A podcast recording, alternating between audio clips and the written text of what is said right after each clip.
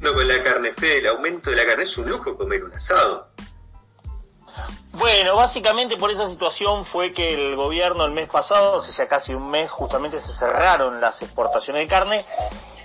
Y en este caso lo que se fue es en primera instancia por ahí una tensión con eh, los principales eh, comercializadores justamente de Hacienda que durante casi una semana, diez días no estuvieron comercializando Hacienda, no se sintió tanto por ahí en las góndolas y ahora el gobierno vino negociando justamente una apertura eh, para una etapa justamente de ir flexibilizando esto, pero lo que se propondría justamente es permitir la exportación, eh, digamos, de una manera en cierta medida mucho más regulada, mucho más controlada, con cupos, eh, en lo cual los exportadores vayan poniendo determinados cupos de cuánto van a vender al mercado interno y cuánto van a exportar. Ya no va a ser libre, bueno, exporto eh, la mercadería eh, porque es mía realmente, sino que se va a pensar un poco más también en cuidar justamente el bolsillo de los argentinos y de las argentinas, como también otras medidas, ¿no? Por ejemplo, la exportación a China va a estar priorizada como por ahí la, el destino más importante, se va a cuidar también la cuota Hilton, pero a otros destinos, como por ejemplo fue la cuestión de Israel o cosas por el estilo, bueno, eh, se los va a ir regulando en función de eh, las autorizaciones y de la oferta que haya. ¿no? Los destinos principales van a cumplir con la cuota Hilton de Europa eh, y el destino de China y, otro aspecto importante también que la carne con hueso, determinados cortes con hueso, no se van a permitir exportar porque son básicamente los que comemos los argentinos, ¿no? Principalmente lo que vendría a ser el asado de tira, por ahí algunos cortes con hueso que son los que comemos acá. Entonces por ahí en el tema de la carne va a haber, va a haber noticias en estos días eh, como para ir regularizando de a poco eh, la exportación nuevamente, pero esta vez cuidando que no pase lo que vino pasando por ahí en estos días, en este tiempo, justamente con el tema de los precios de la carne. Bien, bien. Eh, ¿Y cómo viene el tema de la recuperación industrial, Fede? Tenemos índices ahí, habíamos charlado en alguna oportunidad que el, el, el, uso, ¿cómo es? Uso, no me sale la palabra, y en términos económicos. El uso de la capacidad, capacidad instalada de maquinarias se estaría recuperando en un índice importante. Bueno, lo que tenemos que tener en cuenta justamente es que la industria creció 5,1 en el eh, primer cuatrimestre del año y fue en términos mundiales, en términos comparativos, fue uno de los países que tuvo mejor recuperación a nivel mundial. Y esto no lo estamos midiendo contra el 2020 porque medirlo prácticamente contra el 2020 te puede dar un crecimiento exorbitante porque la caída justamente en 2020 a esta altura, hace exactamente un año atrás, estábamos con una fase 1, entonces había sido una caída muy, muy pronunciada. Sino que lo estamos midiendo contra el año de 2019. Y esto implica también comparar con las economías desarrolladas. Esto no implica eh, justamente eh, nuevas inversiones o, aspectos vinculados al crecimiento de las capacidades, sino a la recuperación productiva, al uso justamente de las capacidades que la industria argentina tiene. Lo cual es un dato sumamente positivo porque también está eh, en cierta medida eh, vinculando con la cuestión del consumo interno y con la cuestión de la producción de los sectores industriales en Argentina. Y en esto justamente lo que tenemos que tener en cuenta es que la industria, en este caso, lo que se contemplan son una diversidad de rubros que exceden el marco justamente de la construcción, eh, el acero estructural, que es el acero que se usa para la construcción, como los flejes de acero, eh, o las vigas o viguetas, por ejemplo, de acero, lo que se llama como acero estructural, eh, y los minerales no metálicos, como por ejemplo el cemento. Acá estamos hablando de 19 rubros industriales en los cuales han mostrado, han mostrado una recuperación sumamente positiva, y en ese índice la Argentina muestra una recuperación encima o por encima del promedio mundial, lo cual en comparación con el primer cuatrimestre de 2019, lo cual es eh, justamente muy alentador. Bien, buenísimo, Fede, entonces. Eh, ¿Y cómo venimos con los juicios laborales? La industria de los juicios laborales, ¿no?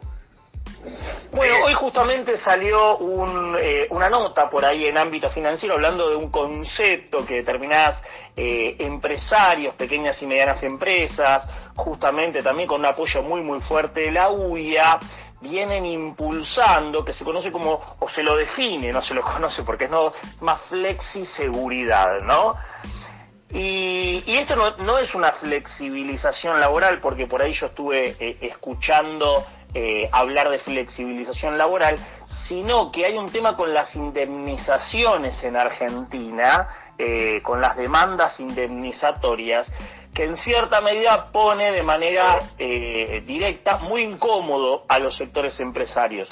No a las grandes empresas solamente, sino a las pequeñas y medianas empresas que vienen con este reclamo justamente de las indemnizaciones hace mucho tiempo. Quien viene impulsando básicamente esta, eh, este concepto de flexiseguridad son algunos empresarios que, nosotros conocemos eh, muy bien y que inclusive han pasado por este programa, eh, como Daniel Rosato, como...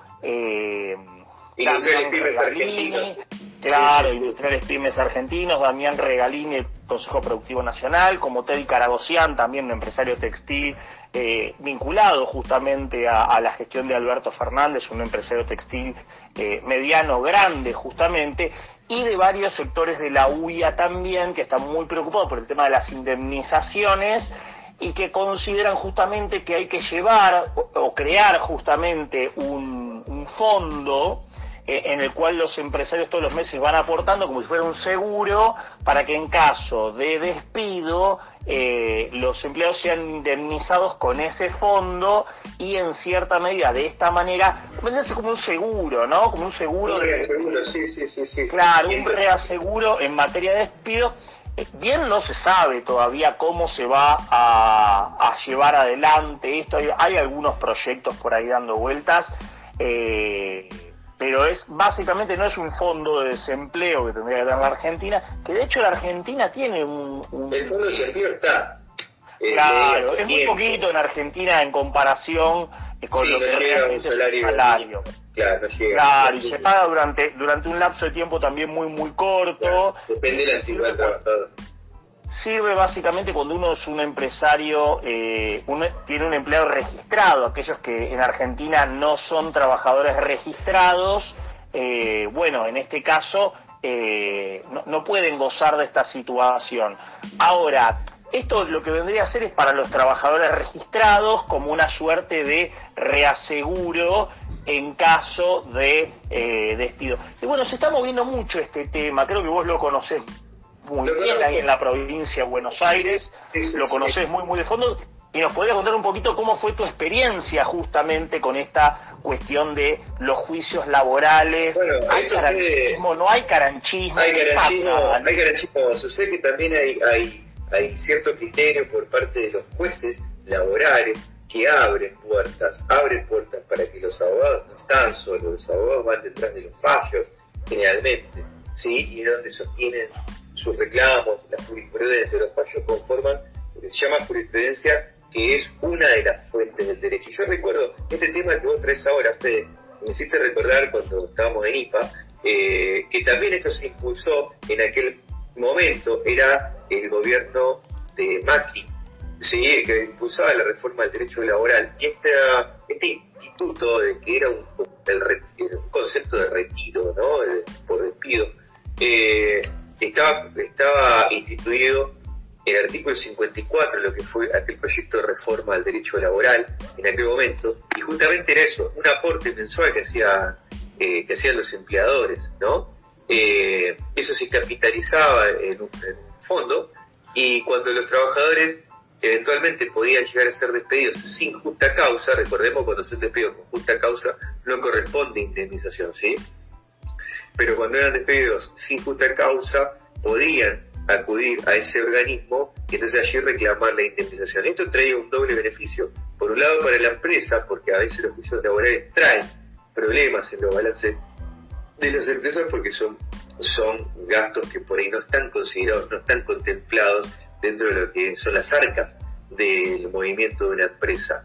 Eh, pero, y por otro lado, también eh, garantía, cierta garantía o cierta tranquilidad para el trabajador de que iba a percibir esa indemnización. Porque si durante el interín, el transcurso de un juicio laboral, un trabajador es eh, que, que es despedido, está haciendo juicio laboral, ahí entonces en ese interín la empresa quiebra, entonces el trabajador no, si bien tiene consagrado dentro de la ley de quiebra un beneficio de crédito, eh, generalmente no les cuesta muchísimo cobrar, ¿sí? Eh, no cobran porque si la empresa quiebra, quiebra. Entonces, como que este, este instituto trae un doble beneficio. Hay que ver ahora si ha habido entonces algún cambio en la letra chica de la postulación de esa idea que me rigor de verdad me parece sana, por lo menos desde lo que se vive desde el, desde el llano del ejercicio de la profesión, ¿no? Eh, y esto Fede entonces se está postulando con temperamento de proyecto de ley. Claro, viene con temperamento de proyecto de ley, justamente parece que hay un proyecto que está entrando al Senado, va a entrar primero por eh, la Cámara Alta. Esta es una discusión que viene de larga data, yo no sé si, si vos te acordás en reuniones que hemos tenido por ahí, Eh, Daniel Rosato de la Unión eh, Industrial de Verazate. La Argentina, justamente venían, venían con este reclamo hace tiempo. Y uno puede tener, o sea, en esto una mirada, tiene que tener una mirada abierta, me parece en este caso, hay que tener una mirada abierta, porque justamente lo que vendrían a plantear con esta eh, flexiseguridad, no le encontré como un nombre como un poco marketinero ahí, como para, para poder explicarlo, esta flexiseguridad, es que no se tocarían eh, los derechos consagrados en el derecho laboral. No, no habría una flexibilización laboral. Fortalece, se fortalece fue justamente por esto que está explicando. Si en el medio juicio laboral quiebra la empresa, no le va a cobrar a nadie. exactamente. es obligatorio. Claro. Es obligatorio. Es obligatorio, exacto. Sí, sí, es un aporte que deberían hacer los empleadores. Claro, este fondo, este fondo es obligatorio, con este fondo hay que cumplir sí o sí. Y otro de los aspectos también para tener en cuenta es que uno se pregunta qué pasaría con los trabajadores que no están registrados en este caso. Bueno, en el caso de que los trabajadores no están registrados, correría el derecho laboral como sigue corriendo normalmente el derecho laboral hasta el día de hoy, en el cual un trabajador no registrado tiene la posibilidad de poder denunciar eh, al empleador que no está cumpliendo con la legislación laboral para que se pueda poner al día justamente con sus obligaciones. Entonces, en este caso, no es que los trabajadores eh, registrados se quedan afuera. Y por otra parte, me parece a mí, eh, Luis, y también para los oyentes que nos están escuchando como para abrir un debate, estarían de acuerdo justamente en avanzar en esta eh, flexi flexi seguridad, ¿no? Si estarían de acuerdo en avanzar en esto, pues algunos van a estar de acuerdo y otros no, pero lo bueno es que por ahí esto eh, impulsaría a los eh, empresarios justamente a contratar a los trabajadores de manera registrada esto estimula, claro. no hay excusa, esto ya no habría excusa justamente para decir, ah, no, yo a mi, eh, a mi trabajador no lo voy a poner eh, de manera registrada porque me sale muy caro y si lo despido.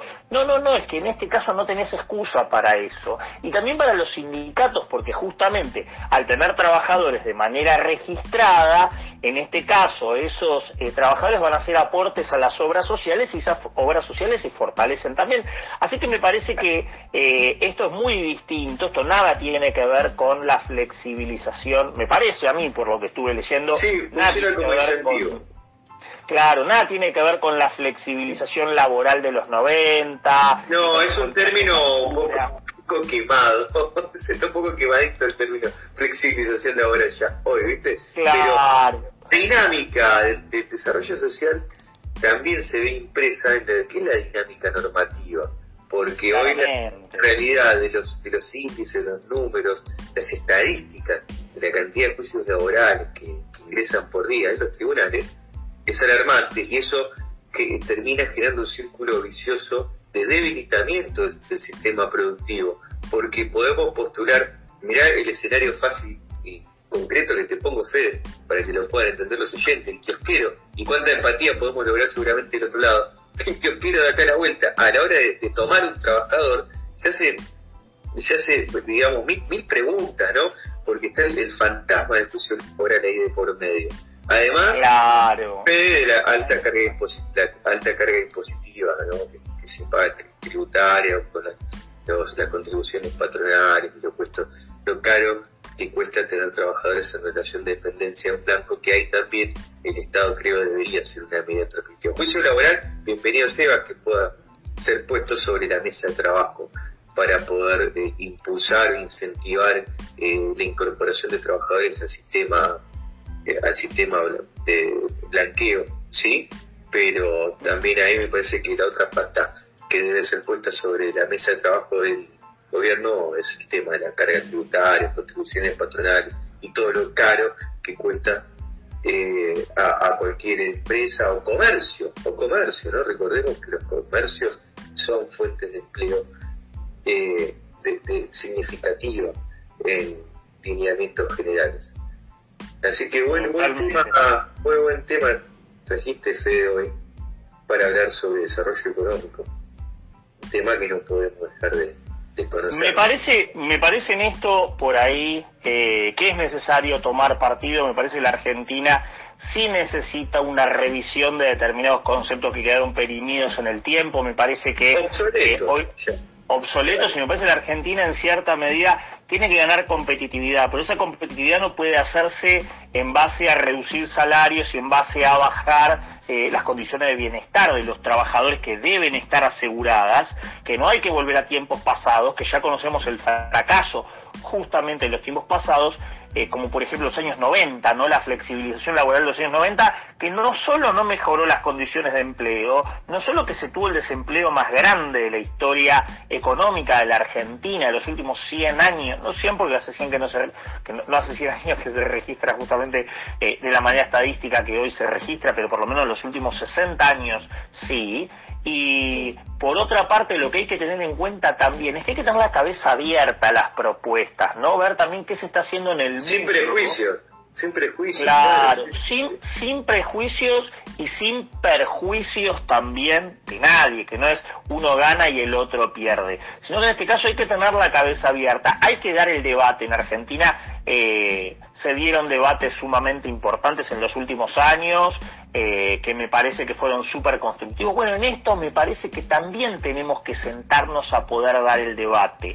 Y es un debate todavía que tenemos pendiente, el debate justamente de los juicios laborales y de los perjuicios que eso genera para la inversión y para la eh, generación eh, de empleo en Argentina justamente y cómo esto el desarrollo económico claro la certidumbre la certidumbre jurídica lo tranquilo que tiene que estar el inversor el emprendedor para poder desembolsillar capital dinero voluntad los incentivos no para que se pueda generar esa, rueda de, virtuosa retroalimentación de todos los actores que mancomunamos el esfuerzo para el desarrollo económico Amigos. Claramente, claramente. Y, media ya. Estamos ahí, me parece un poco complicado con la comunicación con Montevideo.